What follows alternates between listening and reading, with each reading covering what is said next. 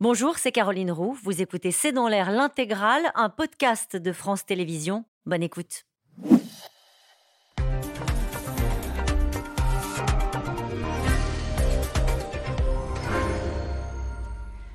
Bonsoir à toutes et à tous. Nous attendons vos questions au SMS, Internet et réseaux sociaux pour alimenter notre discussion. Le sujet, clairement, embarrasse les Occidentaux. Qui sera le premier à répondre à l'appel de l'Ukraine, qui réclame des chars lourds face à la pression de l'armée russe sur le terrain? En réalité, personne ne veut porter la responsabilité d'envoyer le premier tank. L'Allemagne, sous pression, est divisée et Olaf Scholz joue la montre. La France n'exclut rien quant à l'envoi de chars Leclerc et les Américains hésitent encore. Mais certains pays en première ligne ne veulent plus attendre.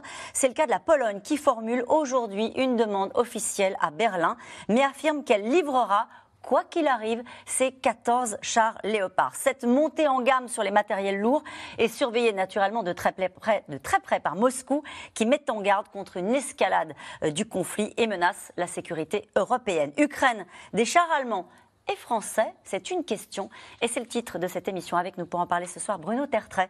Euh, vous êtes politologue, spécialiste de l'analyse géopolitique et stratégique. Vous êtes directeur adjoint de la Fondation pour la recherche stratégique et conseiller géopolitique à l'Institut Montaigne. Avec nous ce soir, le colonel Michel Goya. Vous êtes ancien colonel des troupes de marine. Vous êtes historien militaire. Je cite votre dernier ouvrage, Le temps des guépards, la guerre mondiale de la France de 1961 à nos jours, publié chez Talandier. Marion Van Rettegem, vous êtes grand reporter, chroniqueuse à l'Express. Je rappelle votre prix Albert Londres ce soir. Et puis votre ouvrage C'était Merkel, publié aux éditions Les Arènes. Enfin, Elsa Vidal, vous êtes rédactrice en chef de la rédaction en langue russe de RFI. Bonsoir à tous les quatre. Merci de participer à ce C'est dans l'air en direct. On a l'impression que plus les heures passent, euh, Bruno Tertrais, plus on se rapproche du moment où les Ukrainiens vont recevoir des chars lourds. Alors, ils ne vont pas les recevoir tout de suite, même si on décidait maintenant, oui. Euh, nous Français, euh, les Allemands, même les Américains, d'envoyer des chars il faudrait des semaines avant que ces chars soient sur le terrain et encore plus pour qu'ils soient opérationnels et prêts à combattre. Maintenant, je crois qu'on parle de cette affaire depuis une dizaine de jours quasiment quotidiennement. Je crois que maintenant la pression est trop forte sur les Occidentaux, sur les Européens en particulier, et sur les Allemands tout particulièrement, pour qu'il ne se passe rien. Donc je crois que ça se fera. Est-ce que c'est la chose à faire sur le plan militaire, ce qui déclencherait vraiment un saut qualitatif? Moi, j'en suis un petit peu moins certain. J'ai l'impression qu'on en parle tellement que c'est comme, comme, comme, les Allemands comptaient sur les, V1 et les V2 à la fin de la guerre, que ça allait être l'arme miracle qui allait tout changer. Euh, je suis un petit peu plus circonspect. Mais c'est vrai qu'il y a une telle pression politique maintenant que je crois que ça va finir par se faire. Pourquoi vous dites ça? Parce que, pardonnez-moi, je vous coupe, parce qu'aujourd'hui, les Polonais ont dit, un, on va demander la permission euh, aux Allemands, et deux, même si on ne l'obtient pas, on les livrera alors je pense qu'il. Euh, je ne suis pas très étonné par cette déclaration polonaise, puisque le signal avait été envoyé par Mme Baerbock hier euh, à Paris. Alors qui est la ministre allemande Qui est la ministre allemande des Affaires étrangères, qui n'est pas toute seule, qui n'est pas décisionnaire à elle seule. Elle a dit de manière très prudente, Marion connaît très bien l'Allemagne, elle en parlera, euh, qu'elle ne s'opposerait pas. Le problème, c'est que les Polonais sont tellement euh, en fureur, en pétard contre les Allemands pour tout un tas de raisons qui n'ont pas forcément toutes à voir avec l'Ukraine, qui se sont permis de dire et de toute façon, on n'attendra même pas la permission, ce qui est honnêtement pas très élégant et surtout pas très malin vis-à-vis d'une Allemagne qui est toujours très procédurière. Il y a des normes, il y a des règles, il y a ce qu'on appelle des autorisations de réexportation. Ça ne se fait pas comme ça et c'est normal. Alors on peut en vouloir d'être à l'Allemagne d'être un petit peu trop procédurière, mais on peut en vouloir également aussi à la Pologne de vouloir forcer la main à Berlin, ce n'est pas forcément la bonne manière d'agir avec Olaf Scholz. Michel Goya, vous êtes d'accord avec ça? Quoi qu'il arrive, de toute façon, la pression est trop forte. Les Occidentaux vont devoir livrer des chars oui, ça lourds. Paraît, ça paraît inéluctable. Alors, les, les pays alliés ont déjà fourni des chars de, des chars de bataille, pour être, le terme militaire exact. D'accord. Euh, euh, les, les, Polonais, les Tchèques euh, ont fourni des chars ex-soviétiques à, à l'Ukraine, significativement. Hein. je crois que ça doit représenter 280 engins. Le, le, Maroc a décidé aussi d'envoyer, par exemple, de ces, ces chars ex-soviétiques. Donc c'est déjà, déjà le cas. Premier élément. Le deuxième élément, en termes de matériel, on a envoyé déjà des matériels qui sont extrêmement importants. Euh, les lance-roquettes multiples américains et Mars, les canons César français, ce sont des matériels euh, très, très importants. On n'est plus dans le, matériel léger, portable, que, euh, les missiles anti-chars qu'on envoyait au, au, début de la guerre. On, est, on a déjà franchi le cap du, et pourquoi on a matériel lourd. Et pourquoi on a l'impression que cette fois-ci, y compris d'ailleurs quand on écoute ce que disent les Russes, que ce serait un, un, un pas supplémentaire qui serait franchi bah, Alors oui, les, Ukrainiens ont besoin de chars, euh, de chars de bataille. Ils en ont besoin parce qu'ils en ont perdu beaucoup. Ils en ont perdu peut-être 600. Ils en ont récupéré auprès, capturé auprès des, Russes qui utilisent les mêmes. Euh, ils ont reçu, comme je disais tout à l'heure, ils en ont reçu quelques-uns. Ils en ont d'autres qui sont réparés, mais ils ont quand même un besoin euh, de, de, chars de bataille. Mais chars de bataille, il n'est jamais tout seul en réalité. Hein. Il faut aussi des véhicules de combat, d'infanterie, etc. pour pouvoir manœuvrer, soit offensivement, soit défensivement, peu importe. Mais pour pouvoir manœuvrer, c'est c'est un peu l'ADN, c'est le squelette de toute unité euh, moderne euh, de, combat terrestre. Euh, et le char de bataille, ça reste encore quand même un peu le roi de, sur le terrain. Or, les chars occidentaux sont des chars qui sont plus puissants, plus, qui ont d'autres contraintes aussi, sont beaucoup plus lourds, beaucoup plus puissants que les chars soviétiques.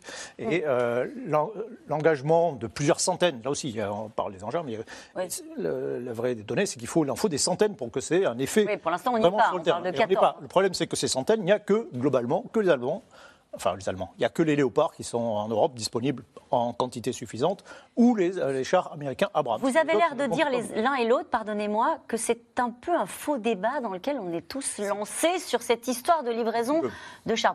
C'est ce que vous pensez? Euh, Oui, un petit peu. C'est pas effectivement, c'est pas une arme miracle, c'est pas ça qui va changer fondamentalement le, cours de la guerre. Donc la, guerre se joue pas euh, dans, ce débat, hein, très, très clairement. Est-ce que c'est pas plus, du coup, est-ce qu'on n'est pas dans le symbole, Marion Van Rettegem, sur traduire une forme d'engagement supplémentaire encore des Occidentaux avec ces matériels pas décisifs, nous, expliquez-vous les, uns et les autres, sur le terrain mais symboliquement, ce serait une étape supplémentaire et ça traduirait un engagement. Est-ce que c'est ça qu'il faut comprendre? Oui, c'est bien dit parce que, euh, en même temps, je pense qu'il y a une focalisation. Il y a cette offensive russe qui est attendue et prévue au printemps, dont on ne sait pas trop à quoi elle va ressembler. Et du coup, il y a un empressement de la part du président Zelensky à faire pression sur les Européens pour qu'ils envoient ces chars. Alors, à tort ou à raison, euh, je ne suis pas euh, capable d'en juger, mais c'est aussi une manière de, mettre en valeur et de valoriser le fait que l'Allemagne joue un, rôle un peu curieux, un peu ambigu, euh, empêtré dans une coalition avec des objectifs totalement contradictoires et des idéologies et des, politiques contradictoires, notamment entre les Verts, représentés par Mme Baerbock, la ministre des Affaires étrangères, et le chancelier allemand social-démocrate. Ce sont deux conceptions du monde très différentes, deux, deux attitudes très différentes vis-à-vis de la Russie. Les sociodémocrates sont extrêmement, euh, d'abord, euh, héritiers d'une tradition très pro-russe, initiée par Willy Brandt, de tradition très pacifique donc n'ayant pas envie de se fâcher avec la Russie, les Verts, issus d'une même tradition pacifiste, sont devenus assez militaristes depuis euh, Fischer, le ministre des Affaires étrangères euh, du temps de la coalition Scholz, qui avait euh, brisé le tabou allemand en engageant l'Allemagne dans la guerre de Bosnie. Et, les Verts sont vraiment très très partisans d'agir fermement contre la Russie, d'ailleurs de, couper les liens de dépendance de l'Allemagne avec les régimes dictatoriaux comme la Chine et la Russie. Et là, il y a un véritable hic.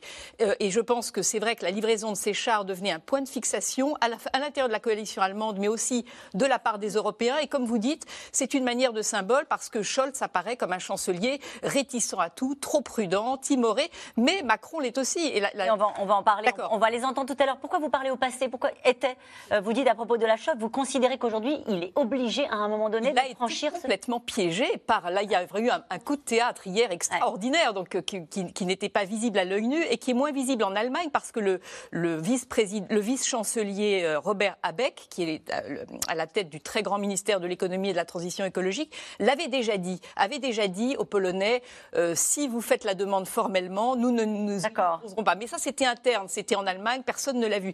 Hier, le fait que dans le festival off, si je puis dire, il y avait le festival on, l'amitié franco-allemande, tout va bien, le chancelier. L'anniversaire du traité de Voilà, et puis il y a eu le festival off, c'était l'interview sur LCI par Darius Rochebin de la ministre des Affaires étrangères Baerbock, qui lâche tout sourire avec un charme et une espèce de, candeur ferme en disant voilà, euh, euh, appel aux, Polonais. D'ailleurs, on se demande pourquoi les Polonais n'avaient pas effectué de demande formelle préalablement. C'est fait aujourd'hui C'est fait aujourd'hui, en effet. Ils, ont dit qu'ils allaient le faire. Mhm.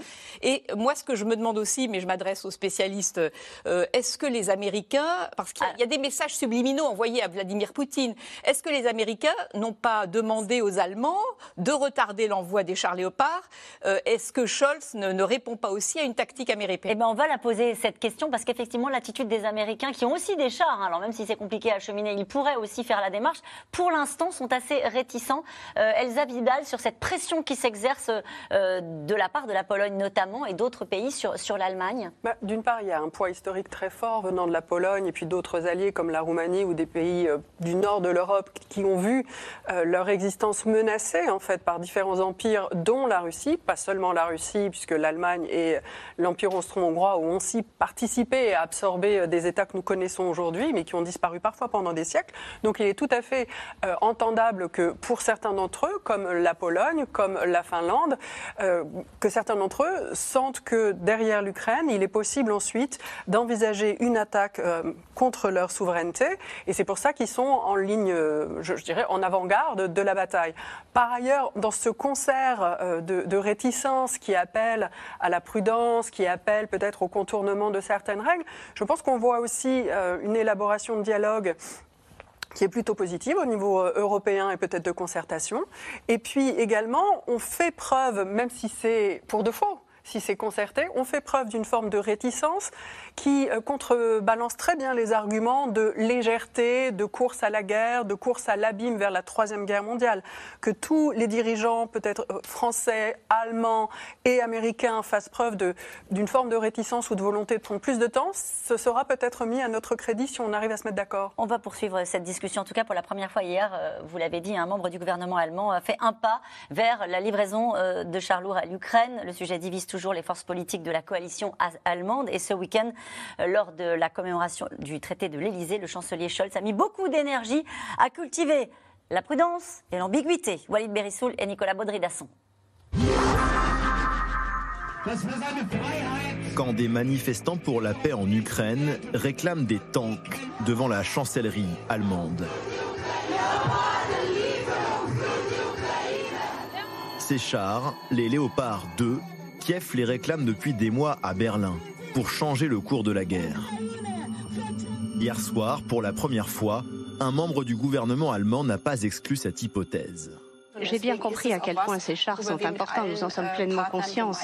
Et c'est pourquoi, avec euh, tous nos partenaires, nous sommes en cours de consultation. Ce que nous voulons faire, c'est libérer euh, du territoire ukrainien et sauver. Bien entendu, vous avez dit si les Polonais l'envoient, vous ne vous y opposerez pas? vous m'avez bien compris. Mais au même moment, sur une chaîne de télévision allemande, le ministre de la Défense s'est montré beaucoup moins affirmatif. Il ne s'agit pas de la simple question de la livraison des chars. Il s'agit de peser les conséquences de l'inaction, mais aussi celles de l'action. La responsabilité du gouvernement fédéral, c'est de protéger sa propre population et de ne pas devenir partie prenante de cette guerre. En même temps, nous devons tout faire pour aider l'Ukraine à la gagner. Ces chars d'assaut allemands ont pour principal avantage d'être disponibles en grand nombre sur le sol européen. Près de 1700 exemplaires répartis dans une douzaine de pays. Certains, comme la Pologne, sont prêts à en livrer dès maintenant à l'Ukraine, malgré une clause commerciale qui leur impose d'avoir l'accord du fabricant, l'Allemagne. Nous allons demander le raccord, mais c'est pour nous une question secondaire.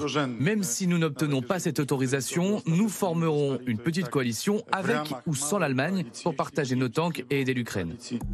Pour faire pression sur l'Allemagne, Varsovie compte également sur le renfort des pays baltes. L'Allemagne est une nation leader. Être un grand pays implique de grandes responsabilités. Et je ne vois pas de raison valable qui s'opposerait à la livraison de chars d'assaut ou de systèmes de défense antiaérienne. L'argument de l'escalade du conflit ne marche pas, parce que la Russie continue son escalade. L'Allemagne voudrait ne pas être la seule à risquer d'apparaître comme co-belligérante face à la Russie. Elle se verrait bien livrer des léopards à l'Ukraine si les États-Unis livrent de leur côté des chars Abrams. Une hypothèse exclue ce vendredi par Washington qui invoque des délais de formation trop longs. Les Alliés n'arrivent pas à s'entendre. Volodymyr Zelensky s'agace.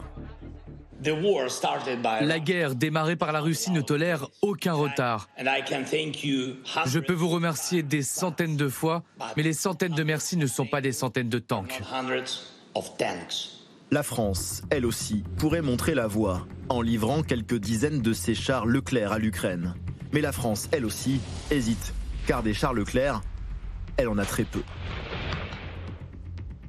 La question des chars Leclerc est une question particulièrement euh, sensible et centrale. C'est évidemment de ne pas détériorer notre modèle de sécurité et de défense soit d'ailleurs parce que les délais de recomplètement seraient trop lents, soit même tout simplement puisque la nature même de ce qui serait donné pourrait abîmer notre système de défense. Dans ce contexte, le tandem franco-allemand s'est retrouvé hier, après des mois de tensions et de malentendus sur ces questions de défense. Vive l'amitié fraternelle entre nos peuples. 60 ans, jour pour jour, après la signature du traité de l'Élysée. Ce jour ne doit pas simplement être celui d'une célébration, mais d'une promesse, d'un engagement, d'un appel, d'une ambition nouvelle. Au lendemain de cette célébration, l'Union européenne a approuvé une nouvelle aide militaire de 500 millions d'euros pour l'Ukraine, en attendant que Paris et Berlin s'accordent sur une question qui doit livrer ses chars en premier une question d'Alain en Seine-Saint-Denis. La livraison de chars à l'Ukraine ne va-t-elle pas entraîner une extension de la guerre à d'autres pays européens? C'est la crainte. Non, il n'y a absolument aucune raison. Et de même que lorsque la Russie dit ça va être une escalade inacceptable, c'est le langage classique de Moscou. À chaque fois qu'il y a une initiative d'un ou plusieurs pays occidentaux, euh, à chaque fois Moscou dit attention à l'escalade. Sauf que sur le plan de l'efficacité militaire, regardez toutes les marches, toutes les marches qui ont été franchies depuis le 24 février. Il n'y a aucune raison de penser que ça conduirait à un risque particulier pour les pays européens aujourd'hui. Non, revenons à ce qui a été dit tout à l'heure en le disant de manière un peu différente. Premièrement,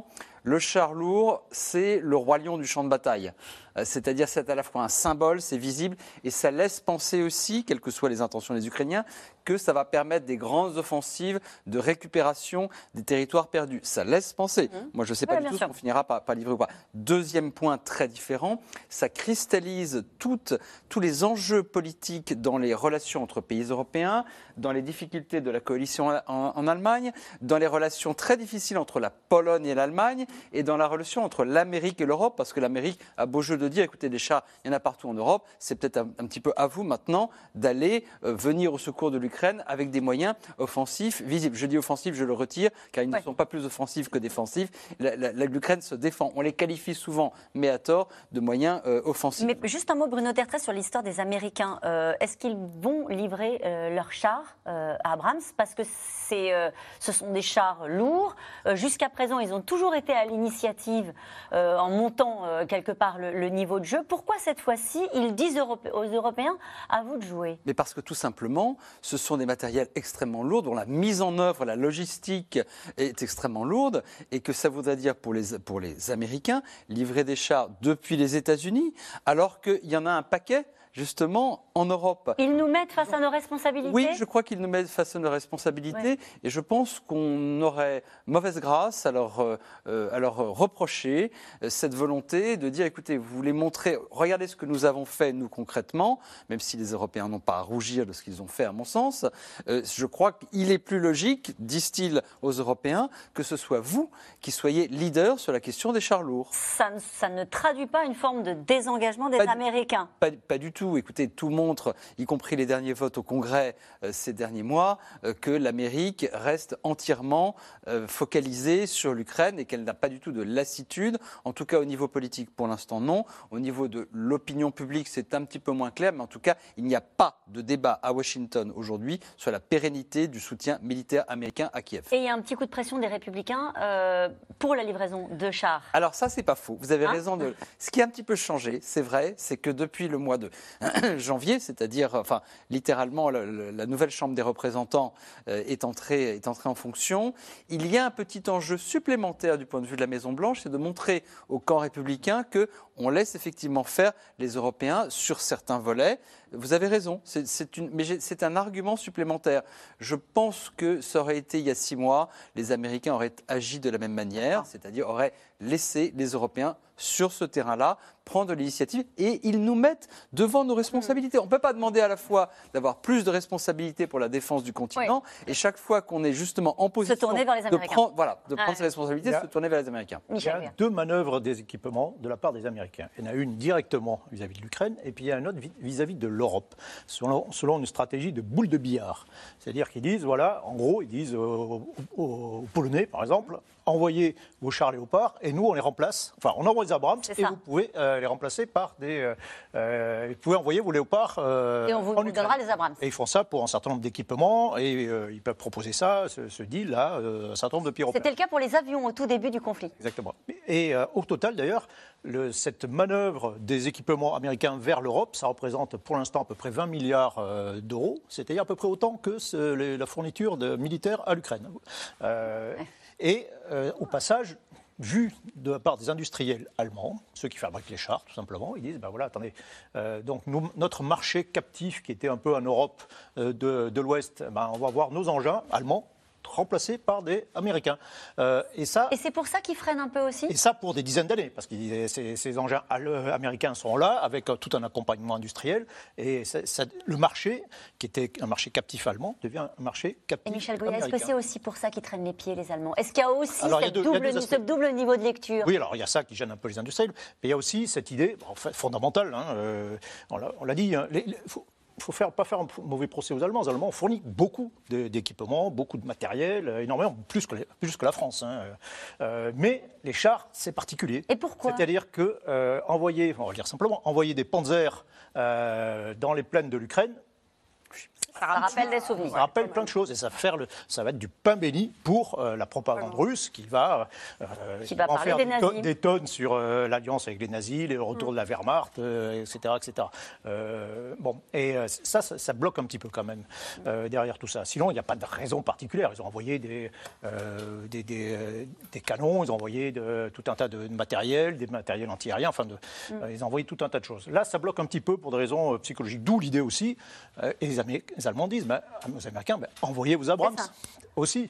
Euh, envoyez vos Abrams. Nous, déjà, ça nous permet bah, de noyer un petit peu euh, nos Panzers dans, euh, dans un ensemble beaucoup plus large. Et puis, au lieu de les envoyer en Pologne, envoyer en Ukraine, par exemple. donc, c'est le dernier argument. maintenant, l'Allemagne se retrouve isolée. Euh, diplomatiquement. Sur ce, elle ne résistera pas très longtemps, euh, évidemment, à cette pression. Donc ça veut dire qu'a priori, si ça se passe comme vous êtes en train de nous l'expliquer, l'Allemagne va donner son accord pour commencer à la Pologne et ensuite suivront d'autres pays qui vont livrer leurs chars léopards aux Ukrainiens. Oui, c'est, je ne vois pas comment Scholz peut se sortir de cette situation sans livrer des chars léopards et a priori, ça devrait, les Leclerc devrait suivre, les Français, Leclerc devrait suivre. Mais c'est vrai qu'on oublie un peu les Leclerc dans cette affaire. Il y a une question, regardez, de Philippe dans l'autre. Des chars Leclerc en Ukraine, sommes-nous prêts à devenir des co-belligérants Ne devrait-il pas y avoir un débat à l'Assemblée. Alors oui, c'est vrai que moi, je pense que ça mériterait un débat à l'Assemblée, malgré tout. Euh, mais bon, euh, on est en temps de guerre. S'il faut un débat sur les chars Leclerc, pourquoi n'y aurait-il pas un débat à chaque fois Voilà, enfin, il faut être cohérent. Par ailleurs, je rappelle quand même, parce que c'est important, parce que c'est quelque chose qui revient toujours. Non, nous ne sommes pas co-belligérants. La co-belligérance. Même en livrant des chars. Même, en, livrant, des, chars, nous ne sommes pas partis au conflit tant que nous n'envoyons pas, ce que nous ne ferons pas, des troupes en uniforme se battre en Ukraine. Donc, la, la co-belligérance, c'est un argument des Russes. Marion. je, reprends l'argument sur les. C'est vrai que la, pression se fait beaucoup sur les Allemands et les léopards. Pourquoi? Parce que les léopards, contrairement aux Leclerc, sont en grand nombre sur le continent européen. Parce que dans 13 pays, il y a 2000 chars euh, léopards qui sont dispersés dans 13 pays européens, vendus par les Allemands et lesquels pays ont besoin de l'autorisation des Allemands, producteurs et exportateurs, pour les réexpédier, les réexporter vers l'Ukraine. Mais malgré tout, les Leclerc sont aussi en débat et je trouve que Emmanuel Macron, très habilement réussi. Il a dit Je ne l'excuse rien n'est exclu. réussi à, dévier le débat. quand il dit rien n'est exclu, tout le monde s'est un peu jeté sur cette phrase, c'est pas exclu, on va, on, va, on va envoyer des Leclerc. Mais euh, très à la Macron, il a dit une chose et le contraire juste après, c'est-à-dire rien n'est exclu, mais à condition que ce ne soit pas escalatoire. Bah, forcément, c'est escalatoire, mais les Russes aussi sont escalatoires, on est dans des zones mmh. escalatoires, et à condition qu'on ne se dépouille pas de notre arsenal, et à condition que les Ukrainiens savent les utiliser. Enfin bref, en fait, il a, il a fait du en même temps macronien, et très, très habilement, il réussit à dire nous avons envoyé des, chars légers, les, amis, les AMX-10, euh, mais au, finalement, les chars blindés lourds que réclame Zelensky, la France ne les envoie pas non plus pour le moment. Juste un mot sur les, sur les chars euh, Leclerc.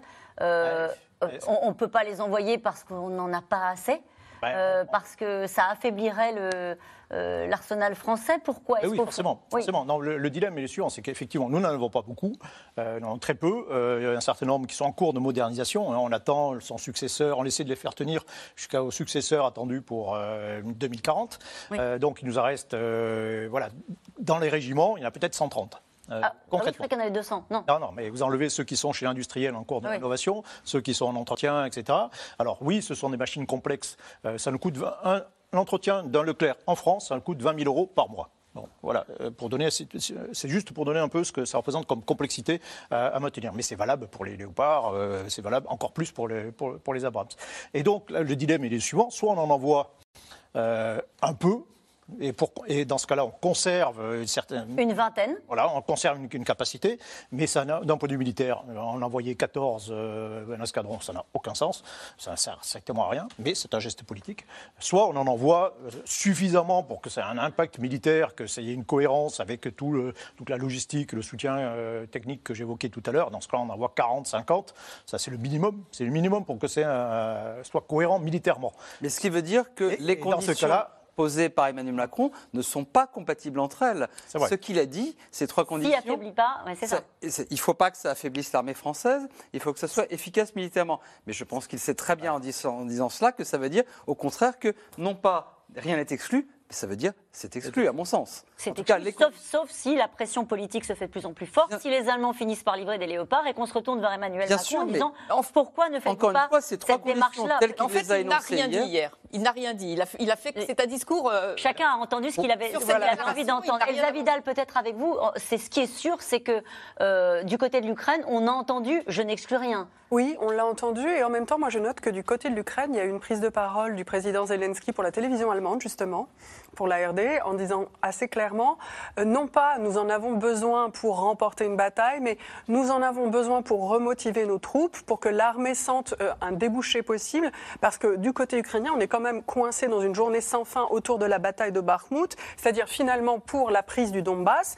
Et cette bataille, on nous parle de Soledar, on nous, on nous parle d'autres villages, mais c'est tout autour de Bakhmut, parce que depuis le mois de mai, on n'avance pas. Et les Ukrainiens qui sont étirés au maximum en termes de ressources humaines, s'il n'y a pas un bon qualitatif en termes technologiques ne pourront pas contenir plus longtemps les avancées russes. Je rappelle encore une fois qu'il y a des mobilisés et des appelés qui arrivent euh, par euh, groupes, certes plus petits, mais qui viennent relever les troupes russes. Les Ukrainiens n'ont pas cette capacité d'adaptation. Il n'y a pas d'injection de troupes fraîches. Et justement, il n'y a pas d'autre solution que l'envoi de chars lourds. C'est ce qu'a dit euh, Volodymyr Zelensky ces derniers jours. Il veut accélérer, car vous l'avez dit, sur le terrain, ses troupes encaissent les coups de boutoir des hommes de Poutine. L'armée russe progresse après la prise de la ville de Soledar, étant en ce moment une percée dans le sud, dans la région de Zaporizhia. Anne Maquignon et Benoît Thébault. Des tirs de roquettes russes incessants dans la région de Zaporizhia. Dans le sud de l'Ukraine, les affrontements s'intensifient et l'armée de Vladimir Poutine revendique une progression. À la suite d'opérations offensives, les unités du district militaire oriental ont pris des lignes et des positions plus avantageuses dans la direction de Zaporizhia. Au sud de la ville, les villages d'Orikiv et Gouliaïpolé sont ciblés. Enerdogar semble être déjà sous contrôle russe. Cette maison abritait une cache ukrainienne. Elle a été prise d'assaut. Des combats au sud, à l'est toujours également, autour de la ville de Barmout. Trois nouveaux villages contrôlés par les Russes, après la conquête revendiquée de la ville de Soledar. Un responsable russe s'est déjà rendu sur place. Des tas de gravats partout. Seules quelques façades tiennent encore debout. J'ai visité Soledar. Il fallait comprendre s'il y avait nécessité d'y déployer des points d'aide humanitaire. Il a été décidé que ce n'était pas encore souhaitable. Il reste très peu de résidents ici. Objectif des Russes, s'emparer de Barmout, désormais assiégé. Dans cette vidéo, un soldat veut montrer qu'ils ne sont plus qu'à quelques pas de la ville. On voit un site industriel de Bakhmut. Il y en a beaucoup des comme ça, c'est très dense. La bataille dure depuis des mois. Jamais les deux armées n'avaient perdu autant d'hommes. Un obus est tombé ici la semaine dernière. Un autre là-bas, il y a quelques jours. Mikola et Olga font partie des rares habitants à être restés. Leur maison, touchée par une frappe, est en train de brûler. Le feu doit être éteint d'une manière ou d'une autre. Au moins le toit. Il commence à s'effondrer. Il s'est déjà effondré dans la chambre et le salon. Regardez, regardez, c'est notre appartement. C'est le seul appartement que nous avons. Nous serons sans abri. Tout est en train de brûler. Les soldats ukrainiens, eux, continuent de croire en leur victoire. À l'entrée de Barmout, complètement détruite, ils ont accroché fièrement un drapeau de leur pays. Nous sommes dans cette ville depuis plus de trois mois. C'est la forteresse de l'Ukraine. Chaque soldat montre sa force et son caractère ici. Nous allons nous battre pour chaque ville de notre pays, chacune d'entre elles, jusqu'au moment où nous retrouverons nos frontières. Situation tendue sur le front. Alors sur les réseaux sociaux, le président ukrainien tente de remotiver ses troupes. L'histoire se répète. Au début, le monde n'y porte pas attention ou sous-estime la menace. Puis il s'unit et fait front contre cette menace. Enfin, le monde gagne. La fin est toujours la même. Rester positif au 334e jour de guerre, malgré des pertes humaines importantes. Hommages multiples ces derniers jours. Le président Zelensky a assisté samedi, en larmes, aux funérailles de son ministre de l'Intérieur, décédé avec 13 autres personnes dans un crash d'hélicoptère. Hier, autre cérémonie pour les 44 personnes tuées dans une frappe russe sur la ville de Dnipro. Je ne peux pas regarder ça sans pleurer. C'est du terrorisme. Je parle du fond du cœur. C'est impensable que ces choses arrivent au XXIe siècle. Nous sommes maintenant habitués à vivre avec les sirènes, à vivre avec les explosions. Quand il n'y a pas d'électricité, les gens s'y habituent. On peut s'habituer à tout. Mais presque personne ne peut s'habituer à de telles pertes. Selon des estimations de l'armée norvégienne, au moins 30 000 civils auraient été tués en Ukraine. Parmi les soldats, les affrontements auraient fait près de 180 000 morts ou blessés côté russe, 100 000 côté ukrainien. Et puisque nous parlons des victimes de cette guerre avec vous, Elsa Vidal, sur euh, la frappe de Dnipro, avec des hommages organisés en Russie. Euh, des hommages sauvages en quelque sorte. Hein. Oui, et c'est pas la première fois que ça se produit. Dans le cas actuel, effectivement, c'est une statue d'une écrivaine euh, qui porte le nom de Liena Ukrainska, qui euh, sert de lieu où informellement des Russes viennent déposer des fleurs en hommage aux victimes effectivement de la frappe sur Dnipro. il y avait eu également de la part notamment de mouvements féministes, anarchistes, il y en a toujours, des mausolées qui sont érigés dans différents lieux de Russie, parfois dans des champs avec des croix en, en, hommage, par exemple aux victimes de Boucha, aux victimes c'est une forme de résistance d'une partie de la population. Absolument, c'est la résistance et c'est un mouvement qui est aussi euh, suspecté euh, d'être derrière euh, certains incendies de commissariats militaires, voilà, qui fait de la, de la, désobéissance civile. Cette question de Philippe dans les Yvelines, il semble que les Russes reprennent l'avantage à long terme. Le nombre n'est-il pas leur meilleur atout avec vous, Goya? Comment dire? Si on fait un peu l'historique du conflit, il y a eu un premier croisement de, de courbes, je dirais, de puissance durant l'été, où grâce à, l'aide occidentale, mais surtout grâce à la mobilisation euh, ukrainienne, les, Ukrainiens ont pris le dessus. Euh, ils étaient supérieurs, tout simplement, en nombre, en puissance, en qualité euh, tactique. Ils ont pu mener deux offensives victorieuses de septembre à mi-novembre, dans les zones en réalité qui étaient les plus faibles du, dispositif russe, dans la province de Kharkiv et dans la province de Kherson. Donc, victoire assez spectaculaire. Mais depuis, les, Russes ont procédé effectivement à une mobilisation. sinon, ils étaient sur, le point de s'effondrer quand même. Hein. Donc, cette mobilisation était nécessaire et elle a eu, ça, ça coûtait très cher humainement, mais elle a eu malgré tout des effets. Ça a permis euh, aux Russes euh, de rétablir une ligne de front, une ligne de défense, et cette mobilisation, elle continue en réalité. C'est-à-dire qu'il y avait toujours au moins, enfin peut-être 150 000 Russes qui attendent d'être injectés encore euh, en Ukraine. mais les hommes, c'est bien, mais il faut aussi les équipements, il faut aussi des cadres d'ailleurs, tout simplement. et voilà, la, Russie compte, joue sur quand même sur le, sur le long terme, sur une mobilisation croissante, sur sa masse, sur ses, euh, ses capacités euh, euh, supérieures pour, pour, au bout du compte, prendre, prendre le dessus. Pourquoi faire? On ne sait pas encore très bien. mais voilà, donc il joue là-dessus, alors que, voilà, donc peut-être que peut-être, peut-être effectivement, à nouveau, les courbes sont en train de se recroiser, ce qui arrive rarement quand même en guerre, c'est comme en politique. Et en tout cas, ce que dit, semble dire Volodymyr Zelensky, c'est par rapport à ce, ce mouvement de, je ne sais pas si c'est un mouvement de retrait, en tout cas, certains sur ce plateau parlaient de moment russe sur, sur le terrain. Euh, Volodymyr Zelensky dit c'est maintenant euh, qu'il faut absolument nous livrer du matériel, c'est maintenant qu'on en a besoin pour reprendre la main. Oui, c'est vrai, parce que la situation est presque gelée sur le plan militaire. Il se passe tous les jours des choses, mais il n'y a pas de grands euh, mouvements d'un côté ou de l'autre. Et parce que bien sûr, on attend à la fin de l'hiver euh, une volonté des deux côtés de reprendre l'offensive. Donc, ce que veut Zelensky, c'est d'abord se préparer lui-même à contenir d'éventuelles offensives russes et aussi, bien sûr, reprendre l'offensive. Juste par rapport à la, question de votre téléspectateur, euh, on dit traditionnellement que les Russes ont trois avantages. Euh, la taille du territoire, le nombre et l'hiver. La taille du territoire, là, ça ne marche pas puisqu'ils sont en position d'attaque et non pas de se défendre. Le nombre, je rejoins ce qu'a dit euh, Michel Goya, mais en même temps, euh, c'est une armée qui attaque, il ne faut pas l'oublier. Donc quand on attaque, il faut être supérieur. En gros, on va avoir un, 3, un, rapport de 3, de, 3 sur 1 avec, avec l'attaquant. La motivation, c'est pas seulement le nombre, il y a aussi la motivation. Et le défenseur sera toujours plus motivé que l'attaquant. Et enfin, bah, l'hiver, bah, l'hiver bah, il se trouve que les Ukrainiens savent autant se battre en hiver que les Russes. Mmh. les Russes ont des craintes militairement. Il y a des exercices de défense aérienne qui ont été organisés dans la région de Moscou. On a vu sur les toits des, batteries de défense aérienne. Très commenté. Que craignent-ils? Bah, Ils craignent, je pense, des, attaques de drones sur des institutions clés. On a vu quand même des attaques sur le territoire russe, toujours sur des, des, pardon, des infrastructures qui ne sont pas civiles, qui étaient militaires. Et je pense que les Russes ont absolument compris euh, leur vulnérabilité. Ils savent très bien que les Ukrainiens peuvent frapper à l'intérieur du territoire. Les Ukrainiens, je pense, ont aussi donné à leurs alliés occidentaux des garanties sur leur manière d'utiliser ces capacités de frappe. Et en même temps, le pouvoir russe met en scène sa vulnérabilité et l'agressivité dont il ferait l'objet de la part de l'extérieur.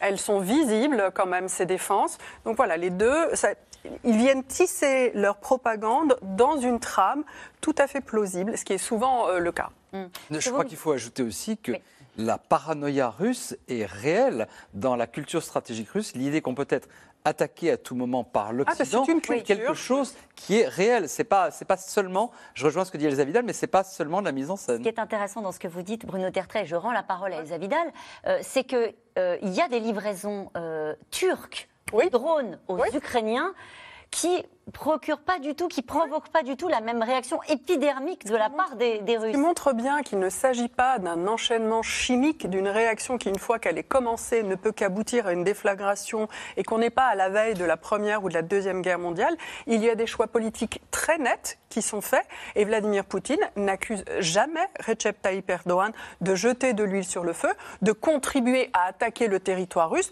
euh, d'être responsable d'un génocide des Russes ou de vouloir régler, là je reprends les de Lavrov, euh, la question russe, alors que Recep Tayyip Erdogan fournit des drones en énorme quantité, enfin il les vend, hein, c'est pas gratuit, aux Ukrainiens, mais silence radio, parce que la Russie a besoin de la Turquie pour de nombreux débouchés de produits d'exportation, pour faire passer aussi des matières premières, pour contourner des règles. La Turquie n'applique pas les sanctions. Elle a ce droit, elle joue absolument, elle, appartient, aux, de l'OTAN, elle appartient aux deux mondes et tire des avantages et des privilèges des deux mondes.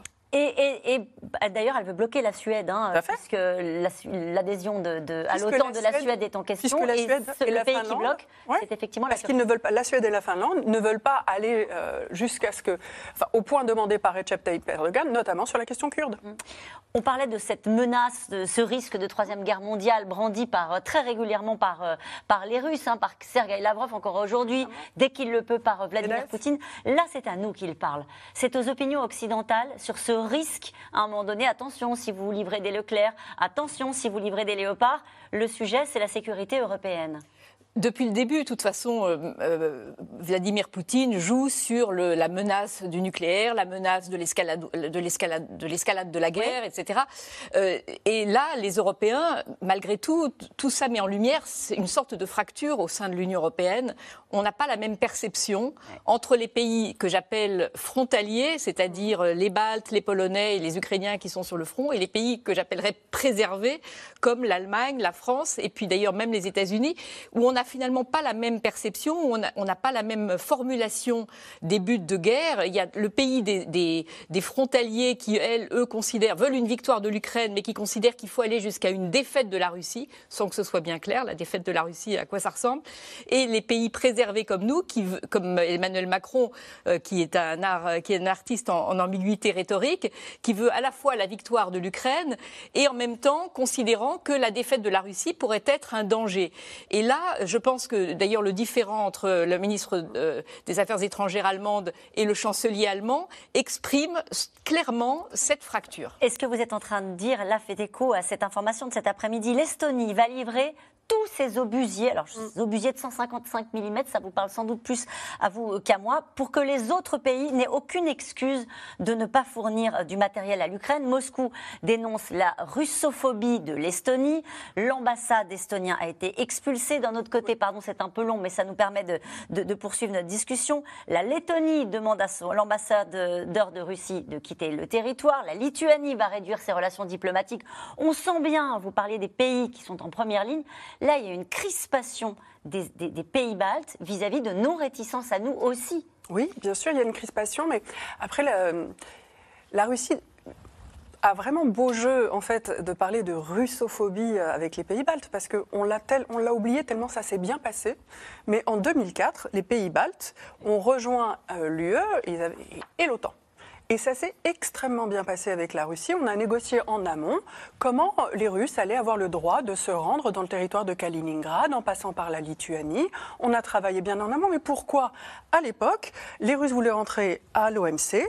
Nous, avons besoin, nous avions besoin d'alliés dans la lutte contre le terrorisme. Et on faisait même, attention, des exercices conjoints Russie-OTAN en mer Baltique. Donc on parle vraiment d'une ligne politique qui a changé. Il n'y a rien d'inéluctable dans ce qu'il se passe. Il n'y a rien d'écrit dans le marbre, il n'y a rien de l'ordre de depuis toujours, la Russie a etc., etc., comme on essaie de nous faire entendre. Il y a des choix politiques. Je, je dirais même, je me souviens très bien de ce que dit Vladimir Poutine quand on lui pose la question publiquement à propos de l'entrée des pays baltes dans l'OTAN. Euh, Boris Yeltsin euh, lui-même n'était pas très, très chaud. Pas hein. très chaud, Boris Yeltsin, on lui pose la question, dit, ces pays vont entrer dans l'OTAN, qu'en pensez-vous? Et il dit, je cite, ce ne serait pas une tragédie.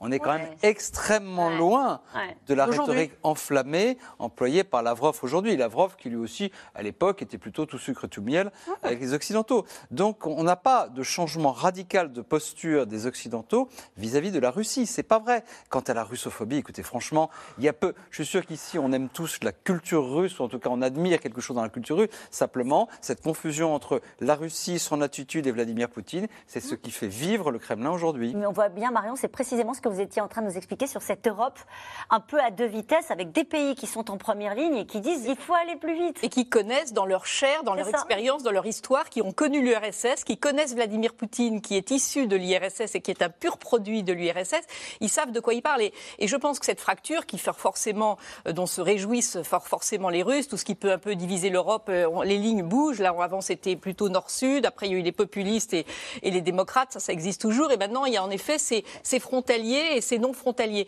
Et, là, c'est vrai que le, on, on s'est focalisé sur l'amitié franco-allemande, les frictions que, un, peu, un peu sérieuses qu'il y a eu ces derniers temps entre la France et l'Allemagne. La journée d'hier était vraiment une sorte de mise en scène de tout va bien, nous travaillons ensemble, nous sommes, nous sommes unis. Mais je pense que, euh, paradoxalement, la France et l'Allemagne ont été à la fois, il y a eu des divisions qui ont été créées par la guerre en Ukraine, mais la guerre en Ukraine a aussi rapproché la France et l'Allemagne dans cette vision commune vis-à-vis de la Russie, contrairement à celle des pays baltes et des Polonais. Et là, je pense que ça signe un affaiblissement. Alors, il n'y a pas du tout de problème, je pense, dans l'amitié franco-allemande, mais en revanche, il y a un vrai problème d'affaiblissement du couple franco-allemand et du leadership du couple franco-allemand dans une Europe qui tend à se déporter vers l'Est. On en parlera peut-être de, de la Pologne. On va en parler dans un instant. Qui monte en puissance, de l'Ukraine. Enfin, très clairement, le centre de gravité se déplace vers l'Est toute la question qui reste posée aux Occidentaux, c'est soutenir l'Ukraine euh, jusqu'où Je voudrais euh, vous donner cette phrase du chef d'état-major américain. Il s'appelle Mark Milley et il dit il sera très difficile d'expulser les forces russes de toutes les zones d'Ukraine occupées. Est-ce que ça traduit une stratégie qui est en train de se dessiner vis-à-vis des, Américains? Est-ce qu'il parle de, de quel territoire parle-t-il? Déjà à votre avis alors, c'est pas nouveau. Le général Millet avait déjà tenu ce discours. Euh, et sur les faits, il constate. Euh, vous suffit de regarder la carte, regarder ce, les territoires qui ont été reconquis par les Ukrainiens depuis euh, septembre, par exemple. Bon, et on est cinq mois plus tard.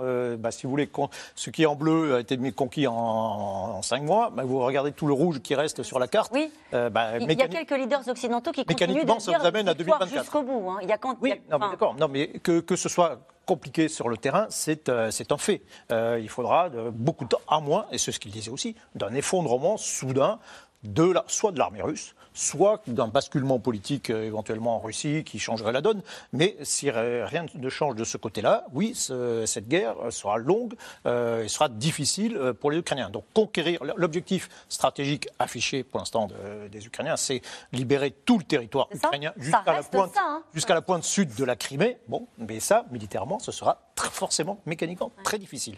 Elsa Vidal, juste, alors ça peut paraître anecdotique, mais en préparant cette émission, j'ai vu passer cette information. Le général Gerasimov Gerasimov veut remettre de l'ordre dans les troupes déployées sur le terrain, plus de portables et des coupes de cheveux réglementaires. Oui, ça fait partie. C'est sérieux du coup. C'est assez sérieux parce qu'en fait, ça fait partie de la discipline militaire. En Russie, d'ordinaire, on ne badine pas vraiment avec ça. C'est très strict. On doit être rasé. Il y a des coupes de cheveux euh, tout à fait euh, strictes et euh, normées et qui ont été complètement oubliées ou en tout cas largement contestées.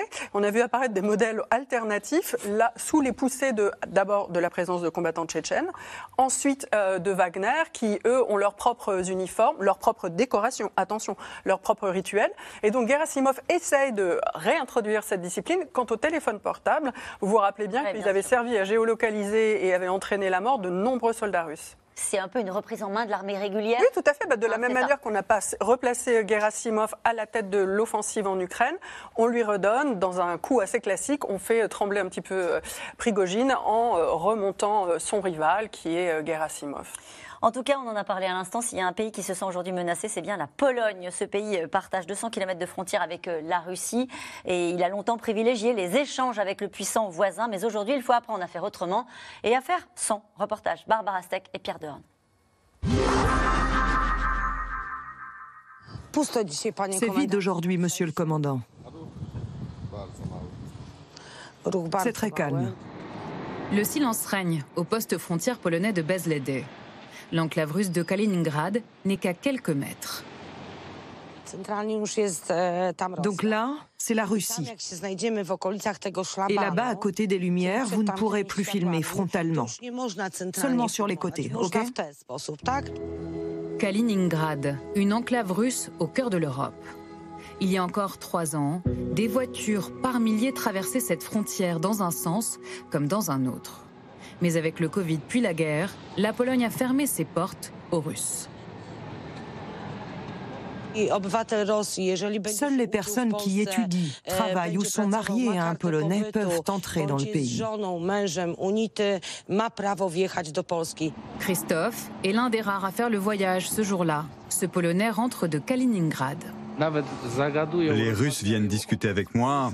Ah, vous êtes de Pologne Quand est-ce qu'on va pouvoir venir en Pologne? En Pologne, il y avait ça, on pouvait acheter ça. Les gens ne veulent pas que ce conflit s'élargisse. Ils ne veulent pas être mobilisés, ne veulent pas faire la guerre. Ils voudraient que ça se termine parce que ça n'a aucun sens. Fini les années d'ouverture. La Pologne tourne le dos à la Russie et construit même une barrière. Les aboiements des chiens des patrouilles russes résonnent à travers la forêt. Et la prudence règne aussi en mer. Accompagné des premières lueurs du jour, ce pêcheur navigue tous les jours le long de la frontière maritime russe. On fait très attention à ne pas traverser la frontière et à ne pas provoquer le côté russe. Mes pêcheurs ramassent les filets de cendres. Ça va La pêche est bonne Malgré le calme apparent, cette zone à la frontière de l'Union européenne est ultra militarisée. En face, à Kaliningrad, on entend et on voit des hélicoptères atterrir, et quand il y a des exercices, on entend des tirs. Avec la fermeture des frontières, l'explosion du prix de l'énergie, les temps sont durs pour Pavel. On a tous peur de cette guerre, mais nous nous sentons plus forts grâce à l'OTAN. Juste après le début de la guerre, l'armée américaine est arrivée, ils ont stationné plusieurs mois et ça nous a rassurés sur le fait qu'on ne va pas nous laisser. Et les Polonais aident aussi l'Ukraine pour arrêter cette guerre et pour montrer que la Russie n'est pas la plus forte. Non loin de là, au port d'El Blanc, si les bateaux sous pavillon russe ont disparu, pour le moment, les affaires continuent avec Moscou. 80% des échanges de marchandises se font avec le port de Kaliningrad, mais l'avenir est incertain. Il peut y avoir de nouvelles sanctions européennes. Et la Russie peut aussi nous couper l'accès à la mer.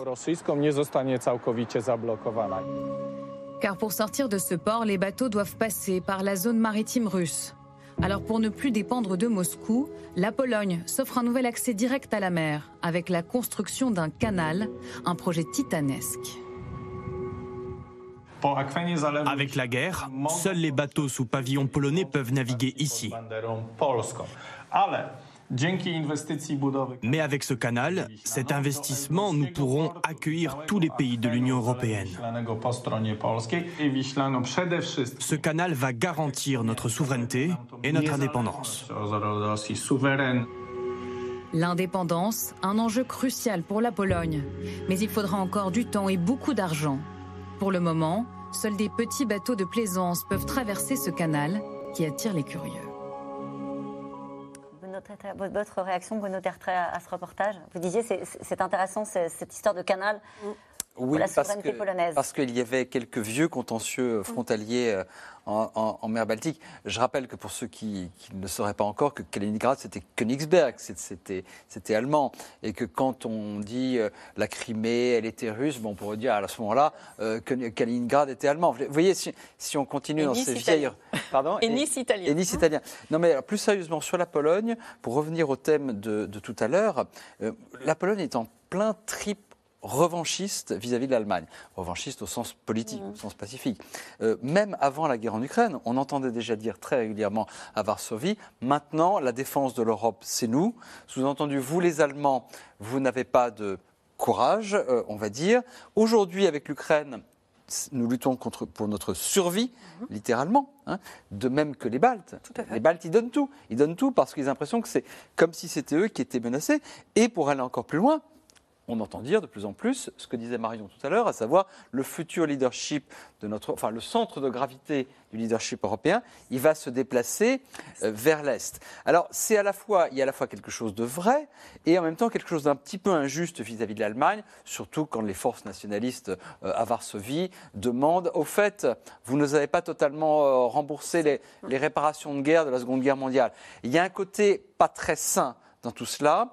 Maintenant, c'est vrai aussi qu'il y a une crise euh, qui est euh, à la fois celle des relations franco-allemandes et des relations germano-polonaises. L'Allemagne, elle est très mal parce que finalement, elle est en crise avec ses deux grands voisins pour des raisons différentes c'est pas grave du côté français, même si c'est significatif. C'est plus embêtant. Du côté polonais Après, moi, l'histoire du centre de gravité qui se déplace, cher Marion, j'y crois pas totalement encore. Pourquoi? Parce que la France et l'Allemagne ensemble, c'est entre 40 et 45 du PIB de l'Europe tout entière. Et avant que la Pologne devienne une grande puissance économique, il y aura quand même un petit peu d'eau qui, qui, aura coulé dans la Vistule. Elsa Vidal, est-ce que c'est-à-dire que la Pologne surjoue euh, une menace euh, russe Non, je crois pas. Non, mais c'est une vraie crainte euh, des, Polonais qui est légitime. On a des points de vue fondamentalement différents en fonction de notre positionnement géographique. On parle généralement de l'Arménie pour ça, mais on dit souvent échangerait histoire grandiose contre meilleur emplacement géographique. En fait, la proximité d'un empire, quand on est conçu par cet empire comme une marche,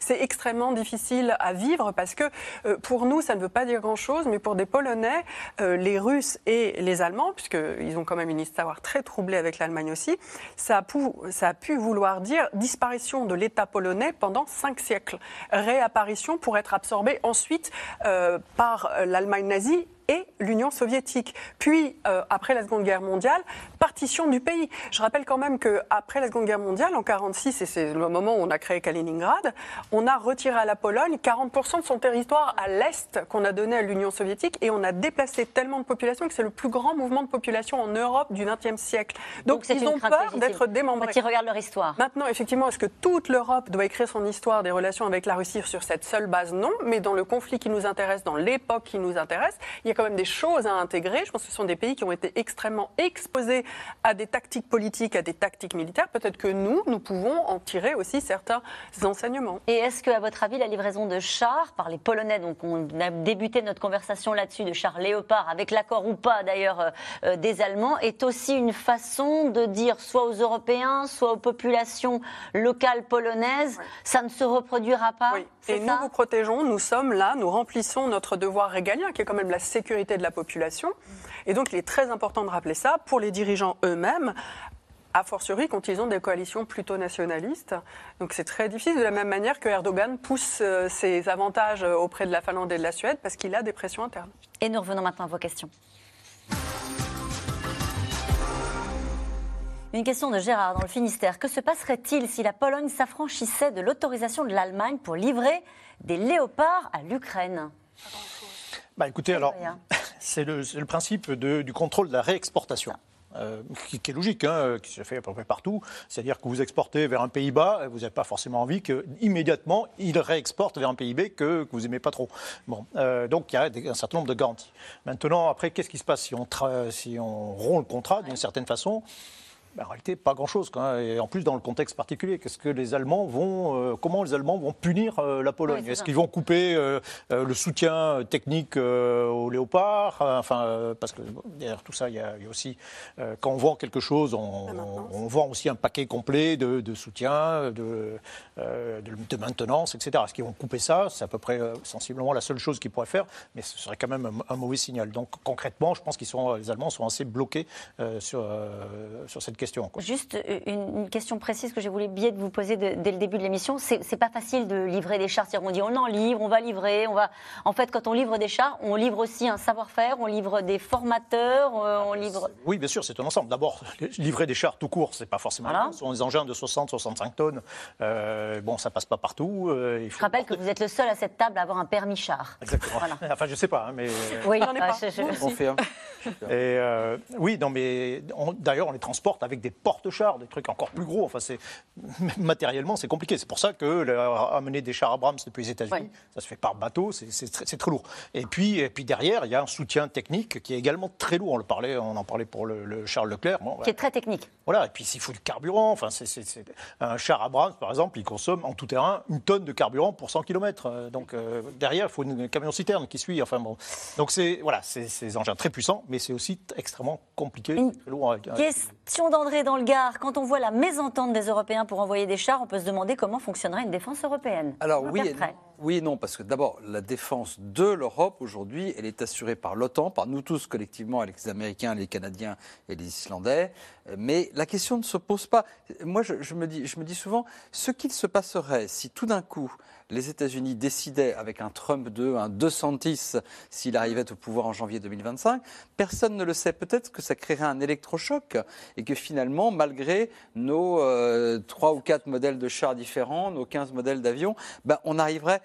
à faire quelque chose ensemble parce qu'on serait forcé par les circonstances. Le problème, c'est qu'on compte toujours sur les Américains. L'Allemagne est tétanisée aujourd'hui parce qu'elle ne sait pas concevoir sa sécurité autrement que sous la coupe des États-Unis. L'Allemagne est complètement dans cette situation parce qu'aujourd'hui, elle voit tous les piliers de son modèle de la fin, du siècle s'effondrer. Elle devait être défendue par les États-Unis, il y a eu Trump. Elle devait compter sur le gaz russe, eh ben, il y a l'Ukraine.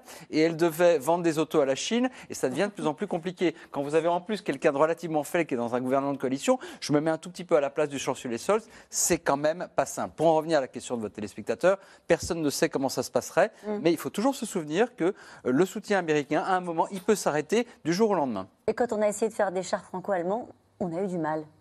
Hein oui, oui. du mal. je rappelle que c'est le projet en cours. Hein. Oui, bah oui, mais ça, avance lentement. tout, en réalité, tous les projets d'armement, on a aussi un avion futur, on a un char euh, futur. Euh, ça se débloque. Euh, oui. Ouais, ça, ça, ça, ça, grince un peu quand même. Hein. On ne renouvelle pas. les Allemands préfèrent acheter des hélicoptères Apache que renouveler le Tigre qu'on a fait en commun. Ils préfèrent acheter des avions américains. bon. Bon. Allez, à l'époque de la guerre informatique, des drones, des missiles, il est surprenant que les chars soient encore considérés comme décisifs, non?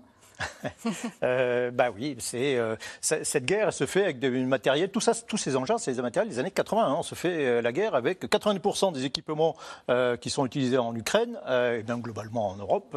c'est ça date des années 80. Ça a 40 ans d'âge. on n'est pas, de high tech. Et là-dessus, vous rajoutez effectivement un peu de high tech, un peu d'électronique, des drones, etc. Mais c'est quand même très très classique hein, comme Pourquoi la prise de Bakhmut, Bakhmut est-elle si importante? Quel est son potentiel stratégique pour les Russes? Yes. Il y a un potentiel stratégique qui est très surestimé, mais disons que Bakhmut contrôle plusieurs choses pour ce qui est du Donbass et de la région de Donetsk. Il contrôle notamment des routes qui permettent d'envoyer plus de troupes. Il contrôlerait aussi dans ce cas-là un bassin d'eau potable et à Donetsk, il y a un grand problème d'eau potable. Et puis c'est devenu surtout un point de fixation politique, symbolique. C'est une ville de relativement petite importance qu'on n'arrive pas à prendre. Et c'est pour ça qu'on a vu euh, le, chef des milices Wagner revendiquer la, prise de Soledar, qui est donc un lieu du sel. Globalement, c'est comme si vous disiez j'ai pas réussi à prendre Paris, mais du coup j'ai pris Clichy-sous-Bois et j'essaye là de prendre Massy-Palaiso. C'est un peu près ça quand on dit Barmouth, Soledar, Clichy. D'accord. Et c'est pour ça pourrait être un but de guerre, c'est pour poursuivre l'annexion du Donbass en fait, et puis protéger en ce moment, on a entendu que les Russes approchent à nouveau euh, vers Zaporizhia, protéger l'entrée de la Crimée. Donc il pourrait y avoir ce projet-là, mais il n'y a pas une valeur stratégique énorme. Hein. Combien de chars Leclerc possède la France? Combien pourrait-elle en céder sans se mettre en danger? Euh, pour répondre tout de suite à la deuxième question, euh, quasiment aucun. Enfin, ça, dépend ce qu'on appelle se mettre en danger. Euh, voilà, perdre une capacité, c'est quelque chose. Mais, mais autrement, pour répondre plus précisément, on a environ 200 chars. sur ces 200 chars, il y a toujours un certain nombre qui sont à l'entretien, qui ne sont pas disponibles. Vous avez qu'il y a 130 qui étaient opérationnels. Voilà, il y en a une cinquantaine, qui, peut-être un peu plus, qui sont chez le constructeur pour rénovation. Donc, il y en a 13 ou 14 qui sont en Roumanie. donc, voilà, il y a un potentiel de on se met en danger si on en cède une vingtaine? Mais On se met en danger, c'est parce que euh, danger, c'est non, on perd une capacité. Euh, si, si, on envoie 50, 60, voilà, on perd un peu une capacité, char lourd. Bon. bon. En réalité, pour moi, c'est pas, c'est quand même pas, c'est pas décisif. Et si nous étions estoniens, nous aurions livré tout, ça. Mais on se met pas en danger, mais on s'empêche de faire certaines choses. On s'empêche d'aller coopérer et rassurer nos amis, nos alliés roumains. On s'empêche d'aller manœuvrer avec les Estoniens, et on s'empêche aussi d'envoyer des chars Leclerc dans une opération en Afrique ou au Moyen-Orient, parce qu'il ne faut pas oublier que c'est quand même pas sous le contrôle. En Afrique, on est plutôt en pied bagage. Hein. D'accord, mais, on peut envoyer des chars lourds dans des opérations relativement euh, limitées en Afrique ou au Moyen-Orient. On l'a déjà fait, c'est pas inutile, c'est un engin, Michel Goliath l'a dit, extrêmement mobile. On peut s'en servir pour beaucoup de choses. Alors c'est vrai, on a l'impression que c'est assimilé à la Seconde Guerre mondiale, ça a été fabriqué, et conçu pendant la guerre froide, mais on s'aperçoit que ce type d'engin, bah, pour conquérir euh, et maintenir et contrôler un terrain, bah, c'est pas avec des drones qu'on fait ça. Allez, pourquoi l'Allemagne est-elle si réticente à livrer des chars léopards à l'Ukraine? Est-ce à cause de sa dépendance au gaz russe, Marion? Euh, Non, la dépendance au gaz russe, c'est plutôt, il y, a, il y, a, plusieurs raisons. Il y a une raison historique, on l'a dit, le fait euh, que ce soit les, le souvenir des Panzers qui, qui rentrent en Russie. Il y a une raison géographique, elle est plus près de l'Ukraine que nous le sommes. Il y a une raison politique, la coalition, une raison économique, en effet, la dépendance énergétique. Il y a beaucoup de raisons. Une question de Patrick dans les Alpes-Maritimes, ce sera ma dernière question. Suis-je le seul à penser que nous nous dirigeons droit vers un affrontement direct OTAN-Russie Bruno Tertrais? Il, il n'est pas le seul, mais très franchement, nous, les analystes, nous ne voyons aucune raison de penser que c'est le cas. La Russie voudrait nous persuader qu'elle est attaquée par l'OTAN. Ça n'est pas le cas, ça ne sera pas le cas. Merci beaucoup à tous les quatre. On se retrouve demain dès 17h30. Belle soirée.